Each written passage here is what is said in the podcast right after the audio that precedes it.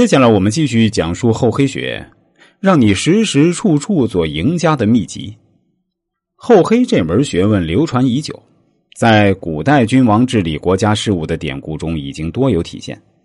现今社会更是处处充斥着厚黑方面的高手。李宗武说：“厚黑之人，能得千乘之国；苟不厚黑，单食豆羹不可得。要成就千乘之国的伟业，或者。”你不想没饭吃，就得厚黑。那些善于用手腕耍手段、深明厚黑智慧的人，往往更容易事业有成。重权在握，呼风唤雨。厚黑学不愧为大部分成功者的秘籍。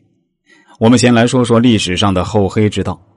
李宗武所提倡的厚黑智慧，是一种可以让人在时时处处都做赢家的智慧。那些历史上流芳百世的王侯将相，无一不是熟悉厚黑之术的专业人士。春秋时期，鲁国人为了开发箕泽地区，有意放火烧荒。谁知当时正刮北风，火焰乘风向南蔓延。国君哀公很着急，恐怕大火吞噬了整个鲁国，亲自率众前往箕泽救火，但。这些救火的人一到现场都不参与救火，而是追逐野兽。火势越来越猛，哀公将孔子找来，问是怎么回事孔子说：“追逐野兽的人自得其乐，不受惩罚；救火的人自找苦吃，得不到奖赏。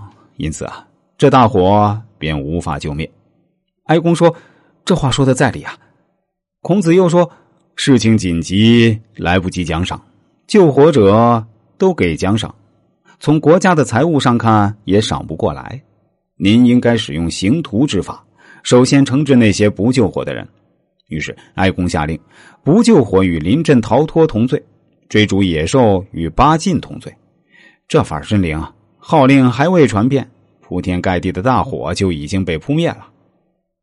鲁哀公以赫赫君主之尊指挥救火，竟然无人响应。而孔子三言两语的建议，瞬间就灭了熊熊大火。还有一个例子，也能看出厚黑学中提倡的赏与罚的重要性。